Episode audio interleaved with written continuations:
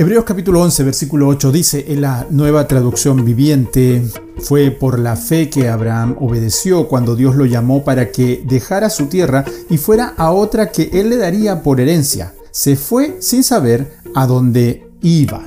Tal vez estás parado en una situación y no sepas qué hacer.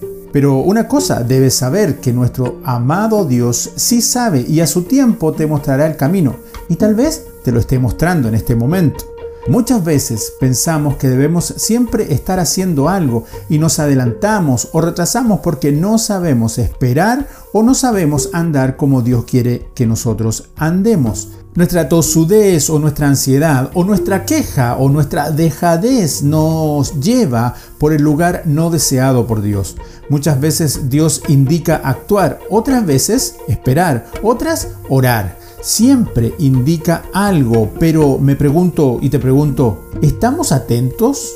Y sepa usted que todo lo que decimos tiene sus consecuencias. Abraham, fe, obediencia, esperanza, ¿en él? No, en Dios. No sabía hacia dónde, pero sí sabía que tenía que salir.